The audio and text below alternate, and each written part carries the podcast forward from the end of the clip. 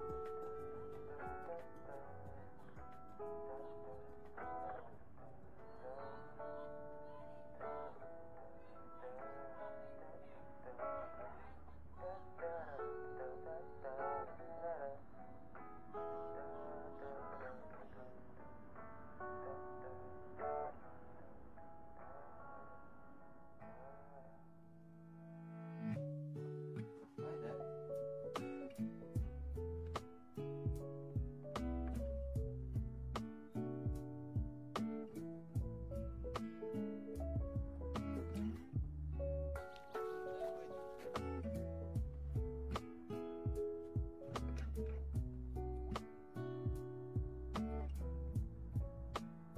Emprendedor, de todo para tus proyectos, en www.radiolabchile.cl y sé parte de nuestra comunidad virtual. Radiolab Chile, la revolución de los emprendedores.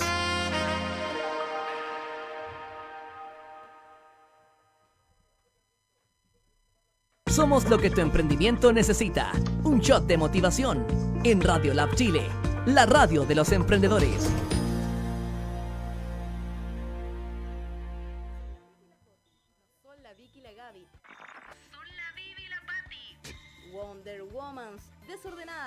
Intensas, revoltosas y emprendedoras. Aquí comienza Factor M.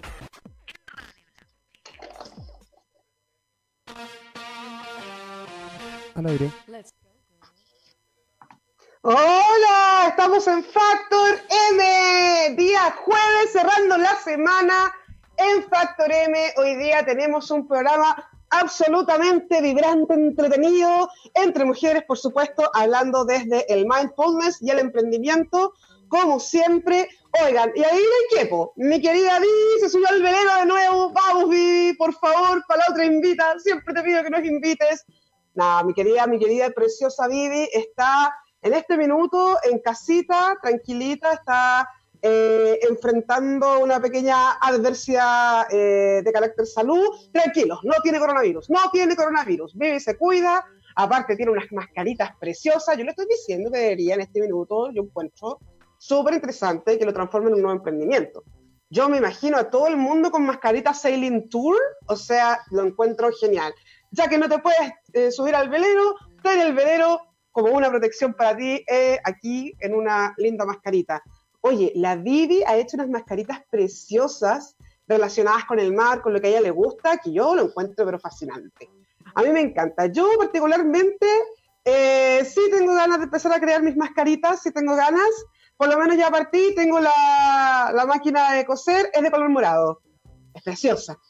No, en serio es morada. En algún momento voy a subir fotos ahí a las redes sociales para que vean mi hermosa eh, máquina de coser morada, en la cual seguramente voy a hacer moradas eh, mascarillas para protegerme de este coronavirus. Así que tranquilos, tenemos vídeo para rato, no tiene coronavirus, solamente está con una pequeña adversidad de salud, así que me dio, me, dio el timón de este programa, el timón de este gran velero que tenemos nosotros aquí, por supuesto, en radiolabchile.cl, la radio de los emprendedores.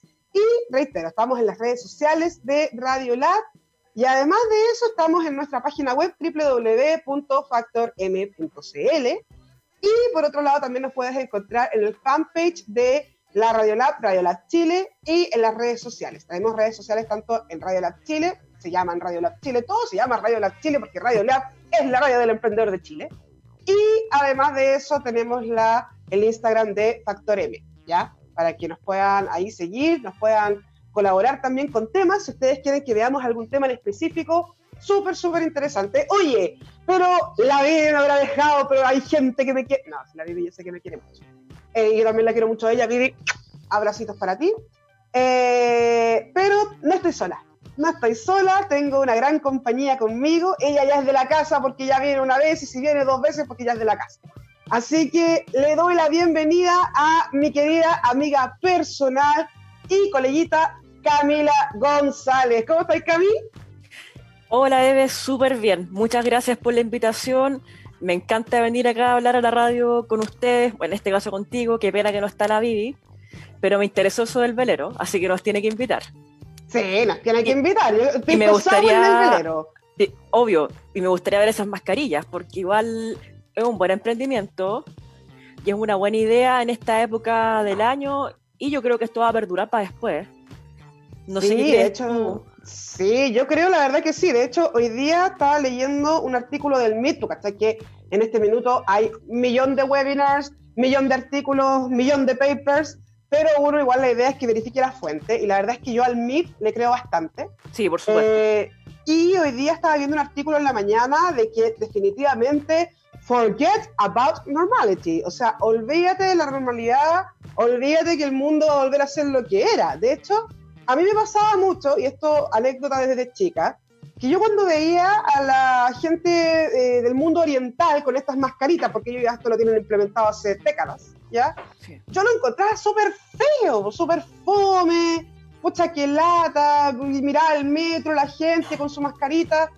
Claro, yo decía, bueno, el alto nivel de polución que hay allá y entre otras políticas públicas que me imagino que también justificaron el uso de esto, debe ser necesario, debe ser algo positivo, por algo la gente lo hace. Pero aún así, siendo positivo, yo lo encontraba súper triste, perdón, o sea, era mi opinión personal, pero ahora resulta que lo vamos a tener que hacer nosotros también, y quizás por cuánto tiempo. Claro. O sea, yo creo que esto va a ser de forma indefinida igual y va a ser un cambio cultural que vamos a tener que afrontar. Porque el hecho ya de estar enfermo, yo no saldría a la calle estando enferma sin una mascarilla, por un tema de respeto a los demás. Entendimos el concepto de ese respeto mutuo y del respeto social. Entonces ahora lo vamos a seguir respetando y yo creo que lo vamos a implementar por más tiempo. Y también los orientales, como tú bien decías, ocupaban mascarilla por mucho tiempo. Y allá de hecho es muy mala educación si tú estás resfriado que salgas a la calle sin mascarilla. Pero olvídate, en Chile si tú hacías eso el año pasado, hace dos años, te miraban como que pertenecías a una moda urbana, se preguntaban qué estabas haciendo, si ibas disfrazado o si eras del personal de la salud, pero igual era algo bastante extraño.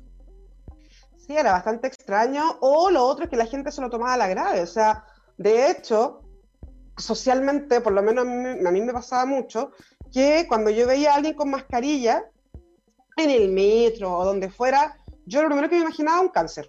Era lo primero que me imaginaba. Porque la gente que tiene, que tiene cáncer, eh, por este tema de las defensas, de las quimioterapias, etcétera, se queda muy vulnerable por la naturaleza de su tratamiento a cualquier tipo de enfermedad y en el caso de ellos es súper grave porque además tienen cáncer. Entonces, eh, siempre que, que, yo veía gente con mascarilla, yo decía, chuta, debe venir de una quimio. Siempre venía como ese, como ese, por, eso te digo, o sea, ese ánimos triste asociado a las mascarillas me pasaba y ahora habría que cambiar el switch. De hecho, la Bibi, súper cool, súper contemporánea, súper adelantada a los tiempos, ya empezó a hacer mascarillas que son súper felices, o sea, tienen su barquito, su ancla, no, olvídate, son preciosas. Entonces, claro, ahí nosotros vamos a tener que empezar a hacer mascarillas, no sé, con martillitos, con la mona de la justicia, no sé, algo así se nos va a tener que ocurrir. Claro, para marcar tendencia, para no ser tan aburrido, hay que tomarse todo esto con humor. Sí, bueno, el humor es bien positivo para, para efectos de, de enfrentar cualquier tipo de crisis, sobre todo en temas de salud. ¿eh? Ojo, ahí, hay un tema bien importante. Como decía legalmente Rubia, endorphin make you happy. O sea, la endorfina te hace feliz. Así que, y cuando uno se ríe, bueno, cuando uno hace ejercicio, y además cuando te estás riendo, estás secretando mucha endorfina y eso te hace muy feliz. Entonces, y eso es un positivo para el sistema inmunológico. Totalmente. Sí. Así que eso. Oye, entremos en materia, te tinca. Mira, Hoy día con la Cami vamos a hablar, bueno, nosotros hace unos días atrás hicimos con la Vivi, Cami, te cuento un recuento de lo que fue el estallido social hasta el día de hoy. ¿Por qué partimos como punto de partida el estallido social? Bueno, porque ahí partió todo lo que tiene que ver con eh, el punto de quiebre, el, el ya no conocer el Chile como lo conocíamos, y de eso nos trasladamos a conocer el mundo de una manera distinta como lo conocíamos. Entonces, ahora el cambio no es solamente en términos nacionales, sino que también en términos mundiales. es algo que analizábamos con la vida ese día, pero desde, desde el punto de vista más bien eh, de, cómo se ha enfrentado a nivel nacional.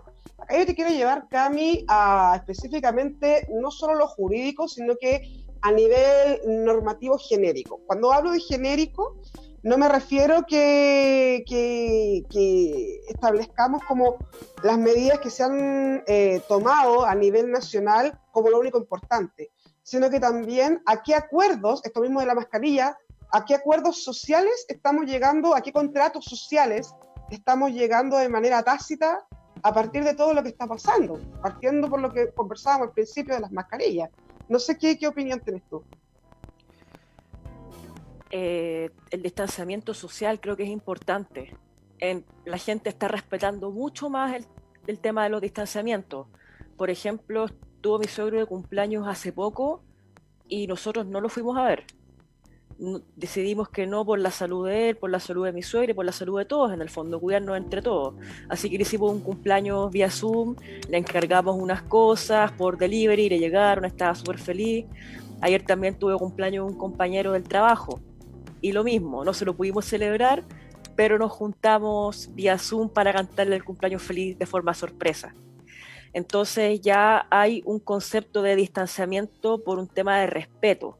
Antes podía resultar ridículo que esta persona era exagerada por no querer juntarse, pero hoy no es así. Entonces las personas están tomando más conciencia de la importancia de cuidarse ellos y a los demás. Sí, pues este sería como un, buen hincapié de lo que es como el nuevo contrato social, digo yo. Yo le, yo le puse de manera súper autodidacta el nuevo contrato social. Se supone que los seres humanos, cuando viven en sociedad, tienen tácitamente firmado un contrato social en el cual se adscriben a lo que son las normas de cómo convivir en sociedad. Entonces, en ese sentido, efectivamente, ahora el distanciamiento social va a ser una cápita dentro de esos, de, esos, de esos pactos. De hecho, yo te cuento, Cami, que antes de empezar esto, el último evento público en el que yo estuve fue el día 13 de, de, marzo. De hecho, ese fue el día que partí mi, mi, cuarentena total, o sea, total. Entonces, eh, en ese evento había más de 100 personas. Eh, era un evento de súper entretenido, tenía que ver con eh, la exposición de un periodista en materias de, de, contingencia nacional. Entonces, la verdad es que estaban invitados muchos empresarios, muchos emprendedores, fue muy masivo. Y me acuerdo que apenas llegué, ya había gente que no te saludaba de, de besito y gente con la cual tú estás acostumbrado a saludarte de besito. De hecho, como que mi primera reacción cuando, cuando los veía llegar, me acuerdo que llegué súper temprano ese día, era como, hola, ¿cómo estás? Y al tiro te ponían el, oh, espérate, eh, no, yo ya no saludo de, ni de abrazo ni de beso, así que la manito, y, y hacías el choque. Y ahora no, pues ahora es con codito. Entonces, al final del día, como que a mí por lo menos eso, ahora cuando se acaba esta cuestión, había ser súper raro. Por lo menos para mí va a ser súper súper extraño, pero finalmente es el nuevo contrato social. Sí, es cierto. Eh, también otra cosa que se está propendiendo mucho ahora va a ser, creo yo, a que los eventos sean menos masivos y se va a privilegiar más el uso de las tecnologías porque muchas personas se han dado cuenta ya que se pueden hacer cosas por internet, vía Zoom, Google Meet, no conozco otro programa, pero tienen que haber más programas buenos al respecto. Y, por ejemplo, hay grupos religiosos que se juntan a tener reuniones de oración a través de estos medios, algo que era impensado. Los cultos antes se hacían en las iglesias o las personas se reunían a orar dentro de una casa y se puede hacer por internet ahora. Incluso eh, te voy a contar otra situación bien particular. Eh, conozco, yo no lo conozco personalmente, pero es una persona eh, de Ecuador que conoce unos amigos míos, es cercano por su religión, que falleció. Entonces le hicieron un funeral vía Zoom.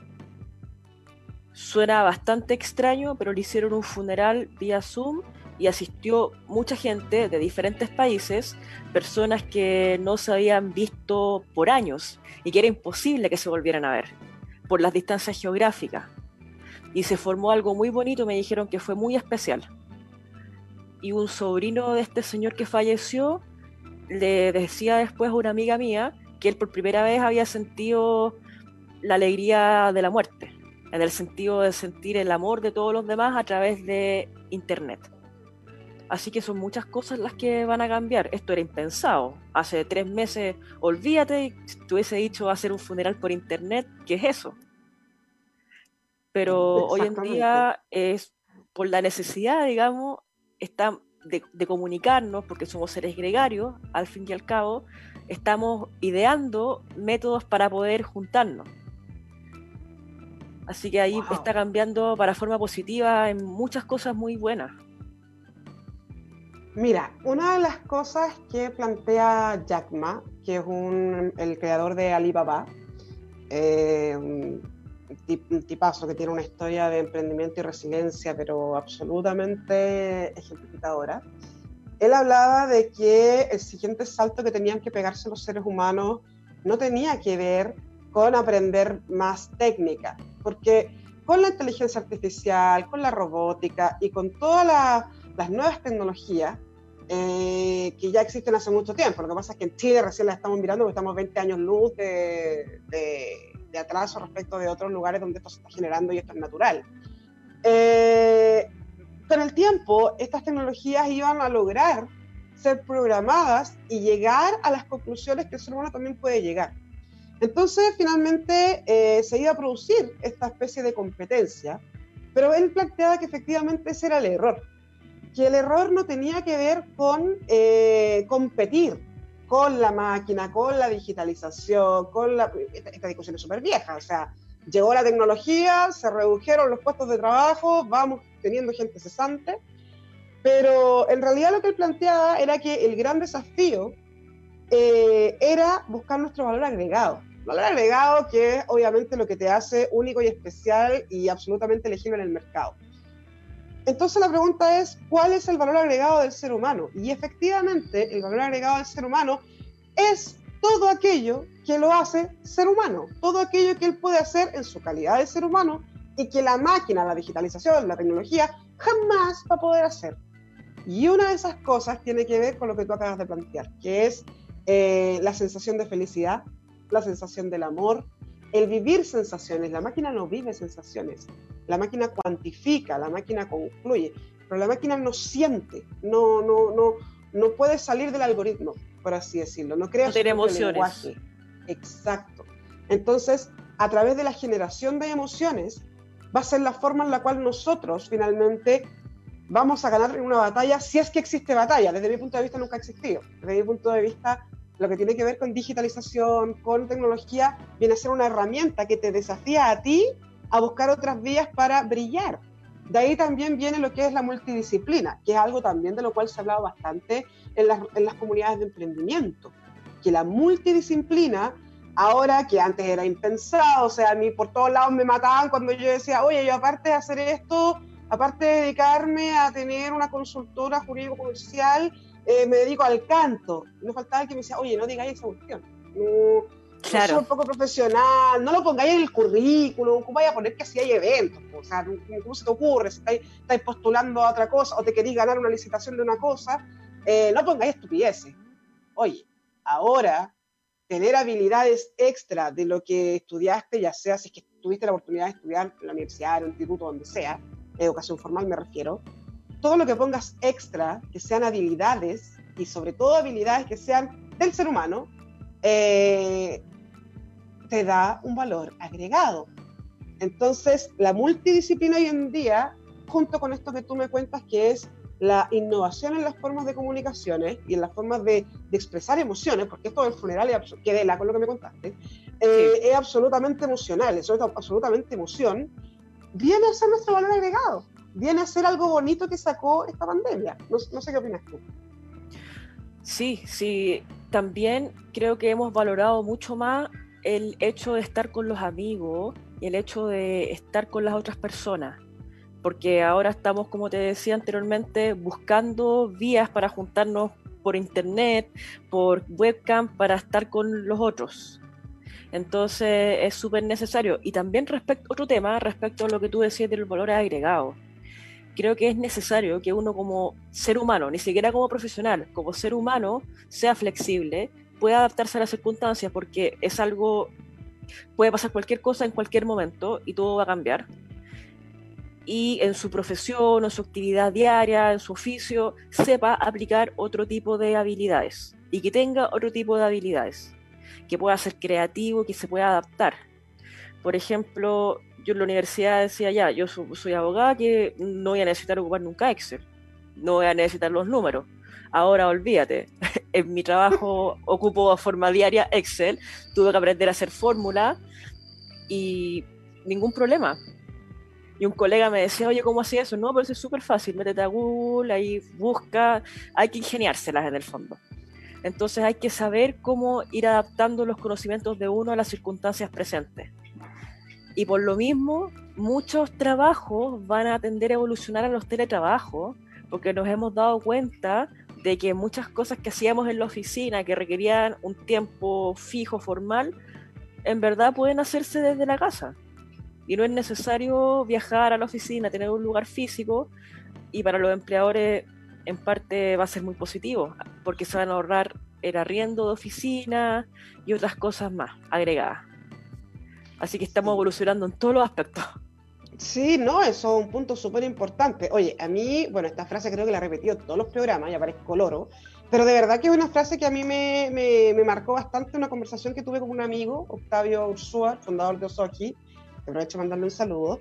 Eh, él, él me dijo una frase, estábamos conversando de que él está, a él esta cuestión lo pilló en Europa y tuvo que volver a Chile. Entonces, ¿De pandemia? De pandemia. Entonces, él iba a estar en Europa, porque de hecho en el verano me dijo, oye, yo me voy a Europa puerto rato porque quiero descansar, qué sé yo, después del estallido social quedé muy, muy movido, entonces quiero descansar, quiero... Nada, por lo que ya la pandemia se tuvo que volver el 20, el 20 de marzo, había salido como recién los últimos días de febrero, supone que se quedaba un par de meses, olvídalo, ahí quedaron las vacaciones. Lo bueno es que pudo volver. Eh, claro. Andaba con la señora, andaba con la señora, entonces pudieron volver sin problema. Pero eh, particularmente lo que te quería contar eh, es que una frase que él dijo en esa conversación y que él la dijo al alboleo, pero a mí se me quedó grabadísima, fue lo que va a pasar, lo que iba a pasar en 10 años, va a pasar en 2. Mm. A mí esa frase fue, pero ya una cachetada en mi cerebro. Porque claro, típico que uno se proyecta a 10 años, ¿verdad? Uno dice, mira, en 10 años yo quiero esto, mira, en 10 años yo quiero esto otro. Y no, pues resulta que ahora eso que tú pensabas hacer en 10 años, después. O sea, quedó, porque ahora tienes que pensar más en las metas de corto y mediano plazo. ¿Por qué? Porque estamos en contingencia. Cuando tú estás en contingencia, sobre todo en el mundo del emprendimiento, que es donde eh, nos movemos, eh, siempre tienes que tener un backup, un plan B, y, obviamente eso lo aprendes en el minuto en que te pilló la contingencia y no lo tenías. Después de eso nunca se te olvida. Eh, pero hay gente que efectivamente no lo tenía y esa es la gente que ahora en este minuto está desesperada tratando de postular a cuanto beneficio exista. ¿Por qué? Porque no tenían plan B. Porque en Chile, a pesar de que está la cultura de las AFP, ok, independiente de lo que uno piense de las AFP, no estoy diciendo que yo estoy a favor ni nada, pero independiente que se instauró el tema de las AFP y de las ISAPRES para que tú tengas tu ahorro, porque la gente no tenía cultura de ahorro, aún así no sirve de nada. ¿Por qué? Porque todavía la gente no ahorra, todavía la gente no ve un mañana, todavía la gente no, no, no, no piensa que tiene que seguir viviendo y que la esperanza de vida del ser humano es larga, no es solamente la juventud, no es el aquí y ahora. A pesar de que yo soy muy fanática del mindfulness, igual hay proyecciones que tienes que considerar. Entonces, efectivamente, yo creo que el 90%, si es que no más, de los emprendedores no tenía eh, backup, no tenía plan B que tenían plan B eran los que ya están por allá arriba, que ya son dueños de compañías gigantes y que efectivamente eh, tienen, o sea, no voy a decir que están, aquí a todos nos afectó, ¿ah? nos afectó de manera negativa a todos los que son emprendedores y a todos los que son empresarios. Pero y también a los trabajadores, o sea, a todo el mundo, en el fondo. A todo el mundo. Pero obviamente alguien que ya tiene un bagaje, que ya tiene una empresa, que ya estamos hablando de gente que eh, lleva en el mercado, no sé, te invento, 40 años, y ya en este minuto tiene presencia en todo Chile, pucha, cerrar la mitad de los locales, claro, tiene el problema de los trabajadores y todo, pero si lo vemos desde el punto de vista frío objetivo del empresario, no se va a morir. No, pues no va a, quebrar. No, va a quebrar. No para hacer vacas, para hacer vacas flacas, claro. Para hacer vacas flacas. Claro, ahí el problema se lo va a llevar el trabajador, pero eso ya es otra discusión. Pero si vamos a lo, a lo, a lo que es empresario, emprendedor puro y duro, ese no va a fracasar. Pero los que no tenían backup, los que estaban emergiendo, los que estaban partiendo, ahí quedaron. Ahí quedaron. Entonces, ahí es donde está el llamado, nuevamente, como volviendo a la idea principal, eh, a adaptarse. Yo creo que esto es una selección natural a la fuerza. Bueno, la vida en general siempre ha sido así, periodo de selección natural, un poco a la fuerza. Y lo que te quería comentar es que he visto hartas cafeterías que están vendiendo verduras. No sé si tú te has fijado, pero por lo menos acá en mi comuna, en Providencia, hay muchas que están vendiendo verduras y he visto otras que han quebrado. El fin de semana vi que una cafetería que estaba acá abajo de mi edificio estaba sacando todo el mobiliario y está cerrada. Oh, yo sé que yo cuando te iba a visitar siempre pensé hay un punto que también quiero tocar. Siempre pensé, oye, en algún momento de la vida, cuando vaya con más tiempo, porque nosotros siempre nos vemos súper apuradas, eh, le voy a decir a la Cami que vengamos a conversar aquí a la cafetería para probarla, porque era súper bonita esa cafetería. Ya fue. qué pena. Ya fue. fue. Pero bueno, no, perdón, deja terminando el tema que muchos se están adaptando de diferentes formas, están y están haciendo delivery de verdura y otro tipo de cosas. Y el mismo señor de abajo de que vende iPhone ahora está vendiendo otras cosas también, pues, porque no le estaba yendo tan bien con la venta de los iPhones. Otro negocio que está abajo de mi edificio. Sí, no, eh, lo que yo te decía también, y esa era una idea que quería tocar en algún momento, bueno, fuera de este tema de la adaptación, contestando tu pregunta, sí, efectivamente he visto mucha gente reinventarse. De hecho, hace poco una emprendedora, una empresaria genial, que la hemos tenido acá en el programa, la Carolina Navarrete, me contaba que me decía, oye, ¿sabéis qué? La embarramos porque había que emprender en comida. Dije, ¿qué me habrá querido decir? Pensé yo. Y claro, pues efectivamente, había que emprender en comida, había que efectivamente dedicarse a tener eh, ya sea tu propio, tus propios cultivos, tus propias tierras, tu propia manera de poder generar tus comidas. ¿Por qué? Porque no sabemos lo que viene para adelante. Yo ahora estoy, eh, poco tuvimos de invitar a María Jesús González, que es la, la, fundadora de Cubresuelo, eh, y ella particularmente eh, me contaba que empezó con las clases de huerto y se le llenó el salón, o sea, se le llenó el Zoom. ¿Por qué? Porque toda la gente ahora quiere aprender a generar sus propios alimentos. ¿Por qué? Porque nadie quiere ir a la feria, nadie quiere ir al supermercado. Entonces también ahí tienes otro nicho y también otros que se han reinventado son los Uber. La gente que hacía Uber, que ahí hay un gran debate si es que es o no es emprendimiento, ahora lo que está haciendo son eh, flete o estafeta. De hecho, nosotros acá mismo en el sector tenemos un caballero que hacía Uber, que era el típico caballero que alguna vez te llevó en Uber y, pucha, no sé, pues, conducía bien, se veía responsable y uno le pidió el número y ahora, como vive cerca tuyo, le pedís que directamente que te lleve en vez de ocupar la aplicación. Eh, ya, y ese caballero está haciendo de estafeta en toda la cuadra. O sea, toda la gente de la cuadra le pide las cosas a él para ir a comprar, para que le traiga, para que le lleve. De hecho, a él le solicité que me fuera a buscar las cosas a la oficina. Entonces ahí tenéis también una forma de adaptación del trabajo. Claro. En Didi salió eso, me llegó un anuncio hoy día de que ahora se acepta el reparto. Debe ser lo mismo, que tú puedes enviar cualquier cosa vía Didi, como una encomienda. Sí, no, yo lo encuentro que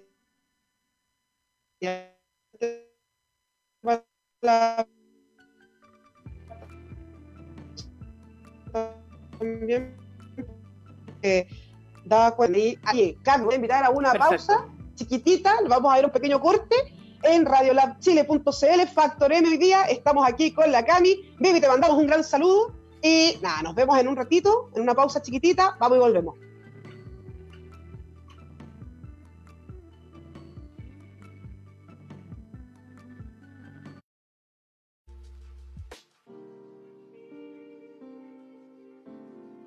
¿Cómo reconocer los síntomas del coronavirus? Si tienes tos, fiebre, dolor muscular y dificultad respiratoria, acude de inmediato a un servicio de urgencia. Si no tienes dificultad respiratoria, llama primero a Salud Responde para mayor orientación. Si estás diagnosticado de coronavirus, quédate en casa y respeta la cuarentena. Hazlo por ti y por todos. Más información llamando al 600-360-7777 o en gov.cl. Cuidémonos entre todos. Ministerio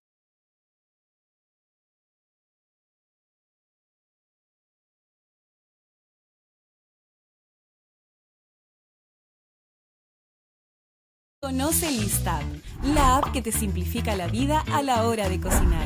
Solo ingresa tu información y preferencias en tu perfil y Listab te entregará ricas y fáciles sugerencias de menú que se adaptan a ti. Ya lo sabes, descarga Listab hoy y simplifícate.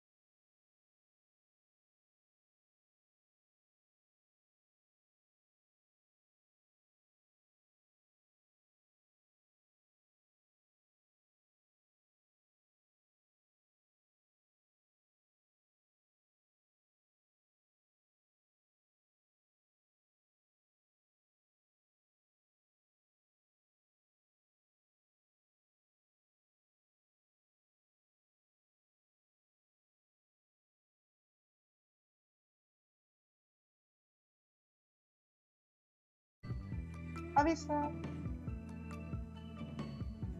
Tu emprendimiento necesita un shot de motivación en Radio Lab Chile, la radio de los emprendedores. Al aire. Volvemos con Factor M, nuestro hermoso programa dedicado a mindfulness y al emprendimiento, pero con una mirada absolutamente femenina. No es lo mismo que feminista, ojo.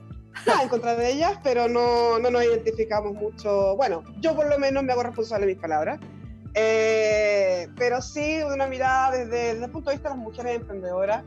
Eh, por lo general, este programa, como saben, va los días martes y jueves de 10 a 11 de la mañana en Radio La Chile, la radio de los emprendedores. Y por supuesto estoy con mi gran amiga, la Cami González, que como dije antes ya es de la casa, porque si ya vino una vez y vino de nuevo ya es de la casa. Eh, y estamos comentando de manera muy miscelánea lo que es, lo que ha sido en realidad esta situación, estamos haciendo una, una especie de ejercicio mindfulness de lo que ha sido esta situación a nivel nacional, que nos tiene absolutamente tomado los nervios desde octubre, por lo menos a mí. Y hablábamos de lo que era eh, la adaptación, la adaptación propiamente tal. Bueno, yo creo que también una cosa interesante que se ha dado, Cami, no sé si estás de acuerdo conmigo, eh, el tema de la adaptación de los juristas a este tema de, eh, de la digitalización. Y, y, esto yo lo digo con una sonrisa en mi rostro, porque en mi cabeza inmediatamente pasa, pasa la imagen de la cara eh, de los directores de carrera que en su época, estamos hablando año 2006, 2007, 2008, se reían de mí cuando yo decía que en algún momento el abogado iba a tener que aprender casi que a programar. Entonces ahora yo con una hermosa sonrisa en mi rostro eh, te pregunto cuál es tu opinión al respecto. Es bien complicado. O sea, yo estoy muy de acuerdo contigo. El abogado como está, como dije antes, tiene que saber de todo, tiene que aprender de todo, como todo profesional. Entonces, yo pienso un amigo mío, un colega, que él es como de la vieja escuela y el sueño de él era ser como esos abogados que tenían su oficina en el centro, vestidos con mocasines y botones con chaquetas con botones con, con, chaquetas con botones de oro. Entonces, él me dice, no, es que nosotros somos abogados, no podemos dedicarnos a ver otras cosas. Nosotros somos abogados, tenemos que ver esto. No, pues amigo, no se trata de eso. Nosotros somos abogados, pero tenemos que tener otra herramienta tenemos que saber ocupar Excel, tenemos que saber ocupar el lenguaje computacional, Internet, eh, habilidades comunicacionales para relacionarse con los otros, incluso el tema hasta medio de recursos humanos, porque igual un abogado muchas veces le pide asesoría para la empresa. Entonces es necesario. igual veo una gran resistencia de parte de mucha gente del Poder Judicial a este cambio, porque son personas muy mayores en realidad que les cuesta adaptarse, les costó un mundo adaptarse al tema de la oficina judicial virtual, un mundo. Y ahora yo creo que muchas cosas van a propender más aún a la digitalización. Como por ejemplo legatos. Están haciendo legatos en la Corte de Apelaciones vía online, vía Zoom. O sea, están haciendo juramentos vía Zoom. Sí. Yo eso ya lo encontré, pero maravilloso. Yo creo que los ministros más viejitos tienen que estar histéricos, porque a ellos les, les, debe chocar mucho esta situación.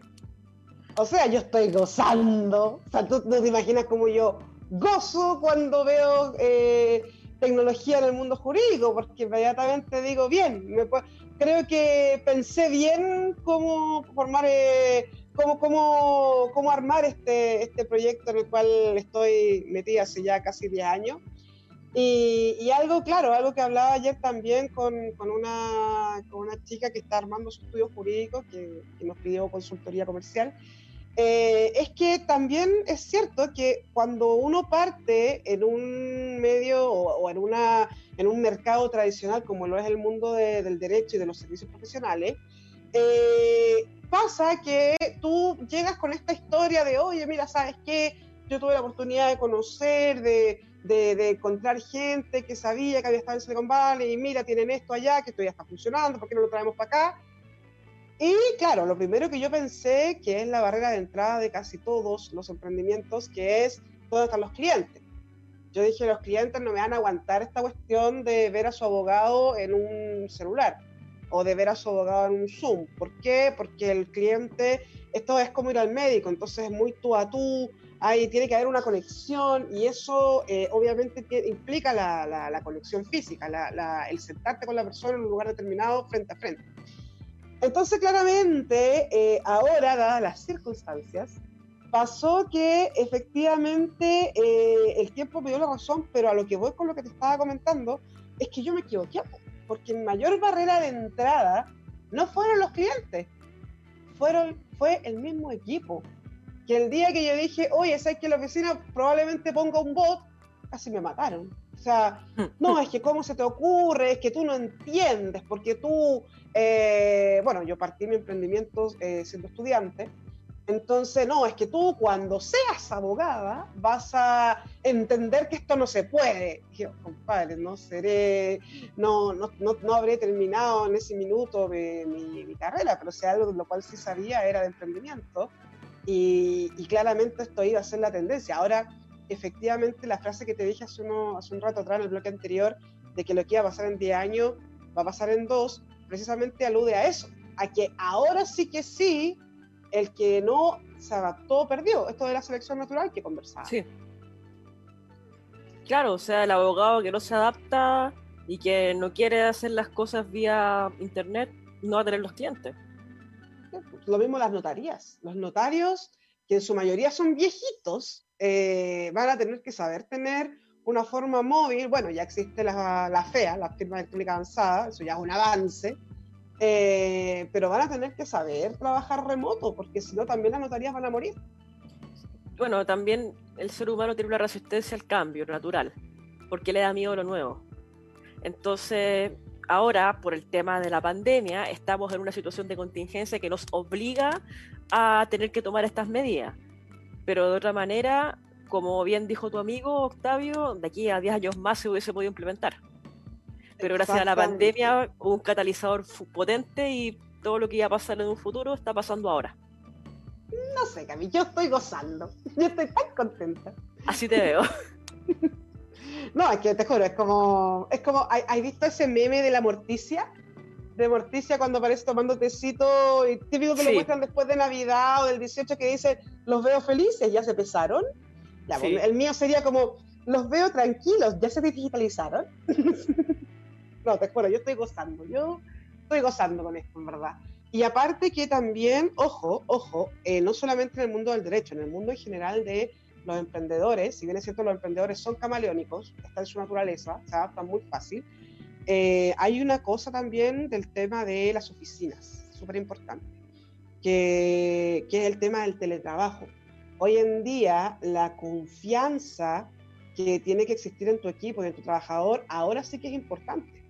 ¿Por qué? Porque al emprendedor le era muy difícil confiar, de hecho yo conozco emprendedores de renombre, que no los voy a nombrar aquí por supuesto, hmm. pero emprendedores que salen en la tele así gigante, que yo les, en privado les he escuchado la frase, yo no creo que la gente trabaje en su casa, eso flojera. Entonces imagínate ahora, o sea, ahora el nivel de confianza que vas a tener que tener es absolutamente eh, sólido. ¿Por qué? Porque no hay otra forma de trabajar. Claro, no te queda de otra. Mm, no te queda de otra. Y aparte de eso, eh, el lado positivo, y que, y que ahora recién lo están viendo, porque al principio entraron todos en histeria, el lado positivo es que efectivamente se van a reducir los costos. Ahora, los grandes perdedores acá van a ser efectivamente también aquellas personas que eh, trabajaban en el rubro de eh, arrendar oficinas, o sea, en el sentido de poner a disposición oficinas para el arriendo. ¿Por qué? Porque ya no las necesitas, lo único que vas a necesitar son las direcciones comerciales para los efectos tributarios comerciales que la ley nos exige.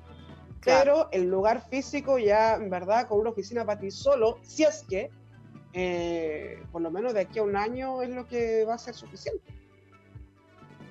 Sí, o de hecho, no sé, por una empresa antes, por ejemplo, que ya tuvieran 15 trabajadores, por decirte, y tuvieran tres oficinas, en donde habían cinco divididos en cada área.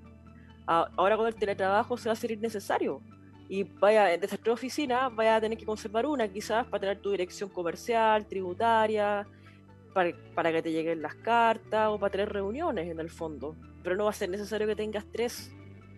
incluso si hay que pagar algún bono a los trabajadores, igual sigue siendo por estar en la casa, digamos, por ocupar su internet, sus gastos de luz, agua, etcétera, igual va a seguir siendo más rentable que tienes que pagar un arriendo.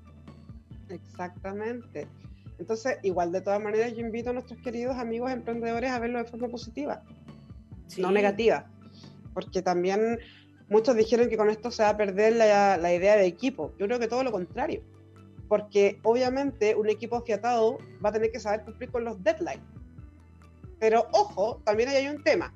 Es muy importante que el empleador hoy en día no piense, porque se está dando mucho, que la persona por el hecho de estar en la casa tiene más tiempo y está desocupada. O que le puede pedir cosas fuera del horario laboral. Eso pasa mucho. Yo lo veo aquí, yo estoy aquí con, tengo el caso de una persona aquí con la que estoy acá, que efectivamente trabaja asalariado, es una persona dependiente, eh, pero que efectivamente le llegan los correos, les piden cosas, me dice, oye, ¿sabes que me piden? Yo creo que tres veces la pega que me pedían antes, porque claro, como saben que estoy en la casa, está esa sensación de si estoy en la casa estoy haciendo nada.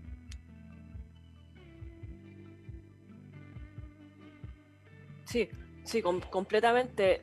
Es como un tema cultural, creo yo también, que nos tenemos que adaptar porque generaciones completas están acostumbradas a tener que levantarse temprano y ir a marcar tarjeta, ir a estar allá. Y aunque no estuviesen haciendo nada, estuviesen tomando un café, un desayuno, era el hecho de estar en la oficina. Entonces te pagaban por tu tiempo en el fondo. Y ahora, al no ser tan tangible, no poder estar vigilando qué es lo que hace el trabajador, algunos creen que no está haciendo nada, pero la gente puede ser mucho más eficiente. Porque tienes más tiempo para ti, estás más relajado, puedes estar más con tus hijos, con tu familia, con tus mascotas, eh, puedes tomar un desayuno más tranquilo mientras estás trabajando, puedes hacer deporte en tu tiempo libre, que te queda de forma mucho más cercana. Y finalmente una persona que está con todas esas facilidades y tiene mucha más tranquilidad, va a poder rendirte mejor en la pega y va a estar contenta. No es necesario que haya una vigilancia respecto al trabajador. Antes se tenía un poco ese concepto de vigilancia un poco como el panóptico de Foucault, o sea, que había que estar mirándolo todo el rato, como de forma omnisciente, para ver si trabajaba o no trabajaba, porque si no lo estabas mirando no trabajaba. Pero hoy día hay que desarrollar las confianzas y las autonomías, y hay que empoderar, yo creo, a las personas y entender también que somos todos responsables, tanto trabajadores como empleadores. Si nos están dando la confianza de poder teletrabajar, tenemos que responder y tenemos que cumplir. y también tienes el tema de que entender que al final del día, hoy día sí toma eh, fuerza la idea de equipo, por el tema del cumplimiento de los deadlines, por el tema de que ahora sí que hay, que hay que coordinarse, porque antes tú tenías a la persona al lado, entonces le tocabas el hombro, le decía yo, y esta cuestión aquí, esta cuestión acá, no sé qué vamos a cambiar esto. No, pues ahora el llamado es a la disciplina, al orden, a crear un roadmap, respetar el roadmap respetar los deadlines y, eso es absolutamente eh, un desafío, un desafío a ser eficiente, porque también convengamos que muchas veces en la oficina se dan situaciones súper súper ricas, súper interesantes, pero que mucho no tienen que ver con la eficiencia. Entonces, ahora sí que llamaba a ser eficiente y yo creo, ¿sabes cuál es el valor agregado que yo le encuentro a este tema del teletrabajo? Cami, el tema de los piques yo encuentro que el transporte público en Chile está tan mal hecho, tan mal diseñado, porque está diseñado desde una base de alguien que no lo ocupa y además está diseñado desde el Excel, desde los planos. No está diseñado desde lo práctico, desde en realidad cómo es la vida del trabajador que ve y que recurre al transporte público. Entonces, en ese sentido, yo creo que les disminuiste el estrés. Por lo menos lo que yo he visto en los equipos con los que estoy trabajando, es que si bien es cierto, hay una sensación de mayor pega por el hecho de que todavía está la idea de, que si estás en la casa tenéis más tiempo, a contrario, Sensu, igual está la sensación de que no tuviste que levantarte tan temprano, estás en tu casa, o sea, tu zona de confort, el lugar donde tienes tu tacita, tu, tu ducha, tu baño, eh, tus cosas, es tu refugio, la casa es tu refugio Además de eso, eh, considera que no tuviste que subirte al metro, no tuviste que subirte a la micro, no tuviste que irte colgando, no te expusiste a asalto, no te expusiste, oye, yo soy, pero, o sea, yo me conozco todos los baches de las calles porque todos me han hecho caer. O sea, no, no, no te caíste, no te pasó nada, olvídate los accidentes de trabajo. Yo en esta cuestión veo todo positivo. Ahora, sí, sí, convengamos que también eh, mi mirada desde el mundo de vista, o sea, desde el punto de vista de emprendimiento y negocio. Ojo, pero también hay un tema de la situación familiar, la gente que tiene hijos, esas son otras externalidades que, no, que, que ahora van a ser, eh, digamos, algo que te van a traer unos nuevos problemas, digamos. Pero, eh, reitero, a contrario censo, hay problemas que se fueron. O sea, ya yo encuentro notable no tener que estar en un paradero muerto frío esperando una micro a las seis y media de la mañana para llegar a las 8. Yo lo encuentro, yo a mí me gusta, yo lo encuentro positivo. Sí, pero un punto negativo, que, el que tú tocas, está, está, bien eso de las familias, en el sentido de que hay varias personas, mira, mis papás vivieron en una casa grande, con patio, y ahí mi mamá me decía, me da lo mismo estar en cuarentena, yo la paso bien claro que la pasáis bien, pues mami, si tenéis la piscina, tenéis los árboles, tenéis el patio y todo para darte vuelta. Pero hay gente que está en departamento, yo vivo en un departamento que no es tan chico tampoco, tampoco es tan grande, pero es normal. Pero hay otras familias que viven más hacinadas y para ellos ya es más tenso y no sé si tengan un ambiente de trabajo tan adecuado. Entonces, que estén todos teletrabajando podría ser un problema futuro yo creo que va a propender un equilibrio cuando termine todo este tema de la pandemia. Y, por ejemplo, si hay dos personas trabajando en la casa, ya, una se queda teletrabajando mientras los niños van al colegio, bacán. O media jornada. Exacto. Yo creo que una de las cosas que uno podría recomendar a nuestros amigos emprendedores que están en la situación, eh, bueno, ya lo han dicho psicólogos laborales, de hecho se han hecho webinars y talleres por mil de esto, es transformar la casa sin la necesidad de tanto, de tanto mobiliario, de, invertir tanto, es más un tema estratégico, de ambientar la casa eh, para el trabajo. ¿En qué sentido? Establecer un lugar que sea solo de trabajo, al cual no tengan acceso los niños, por ejemplo, una pieza o, por ejemplo, un sector particular con buena iluminación, con buena ventilación, eh, donde te quepa el computador, donde te quepa eh, el lápiz con el, el blog de notas, que es donde uno va haciendo notitas o lo que sea que necesites para tu trabajo, finalmente me refiero a la gente que trabaja en oficina. Eh, y además un sector libre, recomendaban, donde eh, sea de recreación, es decir, que los niños se mantengan ahí o que tú puedas ir y estar eh, o descansar cada cierto rato, me refiero, ¿no? obviamente esto siempre opera para la regla general, nosotros sabemos que la regla general tiene excepciones y si no, no sería, de hecho no existe reglas sin excepciones. Claro. Eh, y obviamente aquí también el gobierno tiene que ponerse las pilas en cuanto a lo que son eh, los subsidios, pero sobre todo el carácter flexible. El llamado a la flexibilidad por parte de los empleadores es súper importante. Ahora, mi visión personal, y aquí me la juego, visión personal, es que cada quien planifica a su familia. O sea, tu vida familiar, tú la planificaste. Tú planificaste tener hijos en este minuto, tú planificaste vivir de la forma en cómo estás o tú te adaptaste a tus circunstancias como tú decidiste hacerlo. Entonces creo que eso no es tema de un empleado, desde mi punto de vista personal y parece súper duro, pero es, es lo objetivo. Pero sí, sí creo en la empatía. Entonces, trayendo el concepto de empatía, sí creo que es bueno el diálogo y la negociación. Y eso es algo en lo cual no nos podemos cerrar es necesario el diálogo y es necesaria la negociación siempre, si las circunstancias van cambiando. Hay que llegar a un punto medio en donde se puedan tener todas estas cosas. Oye, Eve, una, una cosa que te quería preguntar dentro de toda esta pandemia. ¿Algún libro que me recomiendes? Por supuesto que sí. Mira, hoy día quería recomendar, vamos a inaugurar una sección en el programa, me va a retar el editor porque no lo puse en la pauta. Eh, estimado editor, le mando un, gran abrazo y por favor no me ríes. Eh, slash Michael. Bueno, eh, quiero recomendar un libro, vamos a abrir una sección de recomendación de libros, películas y cosas que tengan que ver con emprendimiento, pero que al mismo tiempo te sirvan para enfrentar esta pandemia. Ese es el cruce. La idea es que sea un material que ayude tanto al emprendimiento como al enfrentamiento de la situación pandemia. Y obviamente el primero de la lista es esta maravilla que tengo acá, que es El arte de la guerra. Nueva edición ilustrada. Sí, versión ilustrada, por supuesto. A mí me encanta. Qué bonito.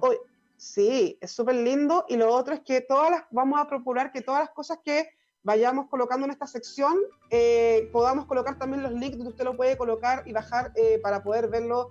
Si es que usted no, porque claramente no vamos a ir a una librería, o si usted no tiene la posibilidad de pedir un delivery de libros, o no está acorde a su presupuesto, no hay problema. Eh, todos los libros y todas las cosas que nosotros recomendemos en esta nueva sección, siempre vamos a preocuparnos de que esté para libre acceso en Internet. Y uno de estos es este libro que es El arte de la guerra. El arte de la guerra eh, es un libro sobre tácticas, ¿se ve bien? Sí. Sobre tácticas estratégicas eh, militares. Está escrito por Sun Tzu, o que se pronuncia Sun Tzu, y es famoso por la estrategia militar china. Y una de las cosas que me gusta de este libro es que ayuda mucho a emprender porque habla de la excelencia. De hecho, hace poco yo hice una cita de él en Instagram eh, que tiene que ver con que la excelencia suprema consiste en romper la resistencia del enemigo sin combatirlo. Ahí es donde toma mucho sentido lo que acabamos de decir, la negociación y la flexibilidad. Uno no necesariamente tiene que ir a la guerra. El arte de la guerra no es que te enseñe a ir a la guerra, sino que básicamente te enseña a ser estratégico para lograr objetivos eh, de manera sólida, de manera trascendental, pero sin eh, llenarte o, sobrepasarte de una carga negativa, de una energía negativa. Y Esto es algo para el emprendimiento y para la vida. Exacto. Por eso te decía, la idea es que los materiales que vamos a estar recomendando en esta sección que, se, se, nos ocurrió hoy día con la Vivi es que sean aporte tanto para el emprendimiento, como te decía, estrategia de competencia sana, como para la vida. Y además que, por supuesto, eh, se encuentra el link eh, gratuito para que la gente lo pueda descargar o lo pueda ver eh, sin que sea tanto esfuerzo y de esa manera pueda acceder a materiales que son absolutamente útiles tanto para el emprendedor como para la vida. ¿Te gustó? Sí, lo, lo, voy a tener en consideración. Estoy leyendo un par de libros más ahora, pero lo voy a poner en mi lista, con orden. no, es súper, súper bueno este libro. Oye, Querida, hemos llegado al final del programa, se me hizo súper corto. Oh. Muy corto. muy claro. Se, nos, hizo súper corto el programa, pero muy agradable tenerte acá. De verdad, muchas gracias, Cami. ¿Lo pasaste bien? Muy bien, para mí muy agradable venir a conversar contigo, bueno, con la Vivi, que nos tiene que invitar al velero, ya está claro. Vivi, jodiste, nos tienes que invitar a ver. No, sí, nos tienes súper invitada, la idea es súper generosa en ese sentido. Así que ahí vamos a tener que armar un panorama cuando podamos ya salir a, navegar. Le damos un programa desde el velero. Exacto, programa desde el velero, justamente, y con nuestras mascaritas. Sí, oye, de verdad, muchas gracias, Cami, por aceptar la invitación. Las opiniones vertidas dentro de este programa son absoluta responsabilidad de quien las emite Oye, un beso gigante a nuestros auditores. Eh, muchas, muchas gracias. Radiolabchile.cl, la radio de los emprendedores, Factor M, Mindfulness y Mirada de Mujer para el Emprendimiento. Nos vemos martes y jueves, 10 a 11 de la mañana. Chao, Cami, muchas gracias. Y... Chao, Pati, gracias. Chao, nos vemos, cuídate. Chao, y saludos. Saludos, Vivi.